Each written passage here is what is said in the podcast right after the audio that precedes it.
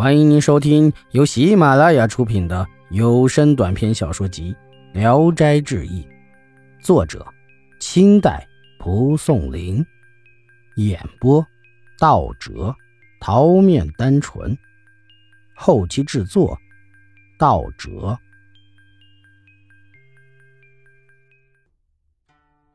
商三观，诸葛臣。有一个叫做商世宇的读书人，因酒醉后开玩笑，触犯了本县的一个富豪，被富豪指使家奴殴打了一顿，刚抬回家中就死了。商世宇有两个儿子，大儿子叫商臣，二儿子叫商礼，还有一个女儿叫商三观，才十六岁。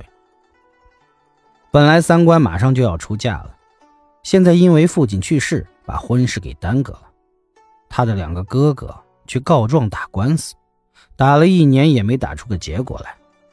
三观的婆家便派人拜见他母亲，商量着群女家迁就一下，将三观尽快从简嫁过去。母亲也准备答应。三观知道后，就去见母亲说：“哪里有父亲尸骨未寒就办喜事的道理？难道他家就没有父母吗？”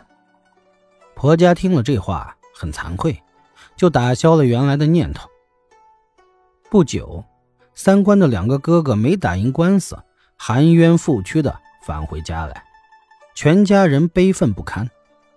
商臣、商礼还打算保留住父亲的尸体，以便做日后再上告的证据。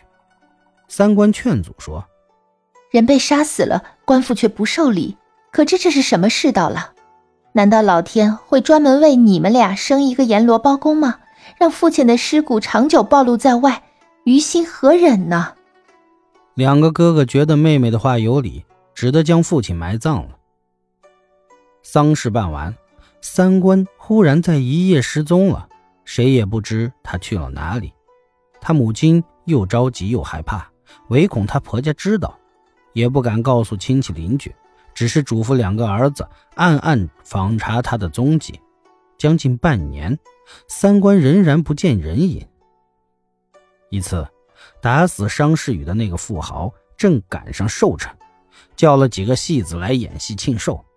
戏子领头的叫孙纯，带着两个徒弟，一个叫王晨，姿色平平，但唱的清脆动听，大家纷纷叫好。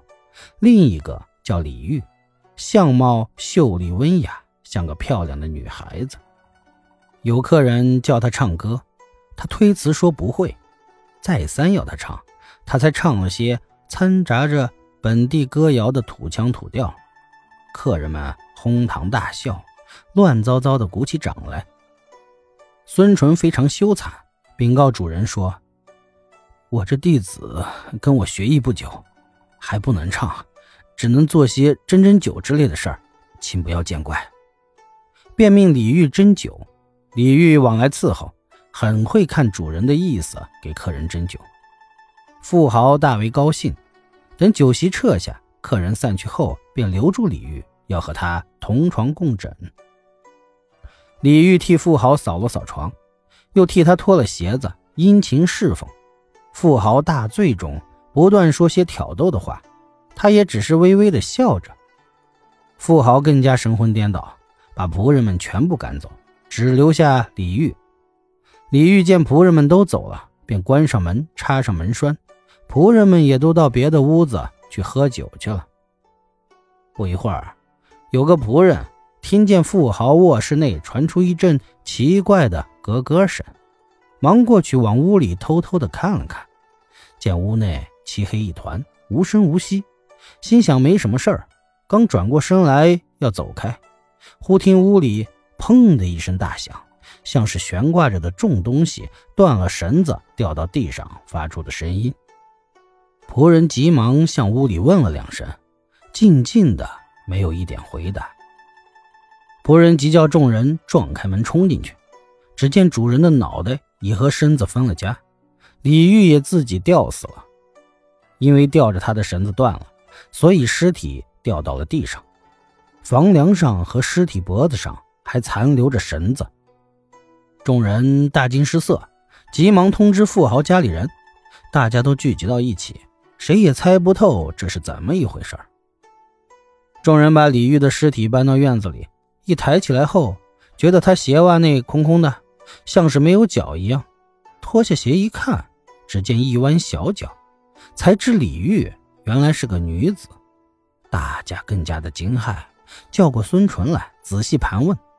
孙纯早已吓得魂不附体，不知道说什么才好，只是说：“李李玉一个月前才投奔我做弟子，这次他自愿跟来给主人庆寿，我实在不知道他是从哪儿来的。”众人见李玉身穿丧服，怀疑他是商家来的刺客。便命令两人暂且看守住尸体，好去官府上告。女子虽然死了，面貌仍然栩栩如生，用手一摸，身上还是温暖的。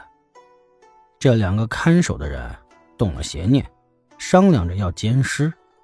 其中一人抱起尸体，正转动着想解开他的衣服，忽然脑后像是被什么东西猛砸了一下。嘴一张，鲜血狂喷，片刻就一命呜呼了。另一个人大惊，急忙告诉了众人。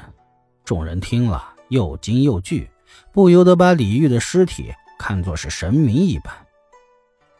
富豪家告到了郡里后，郡守便将商臣、商礼拘了去审讯。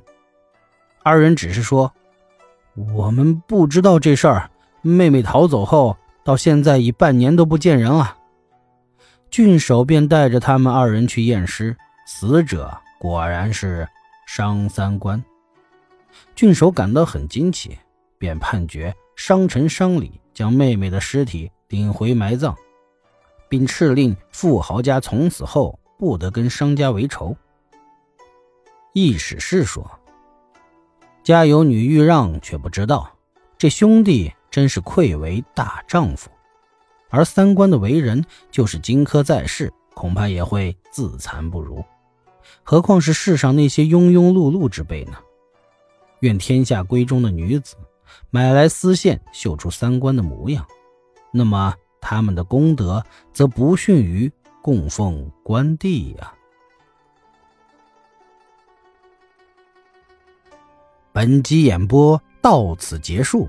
谢谢大家的收听，喜欢请点赞、评论、订阅一下。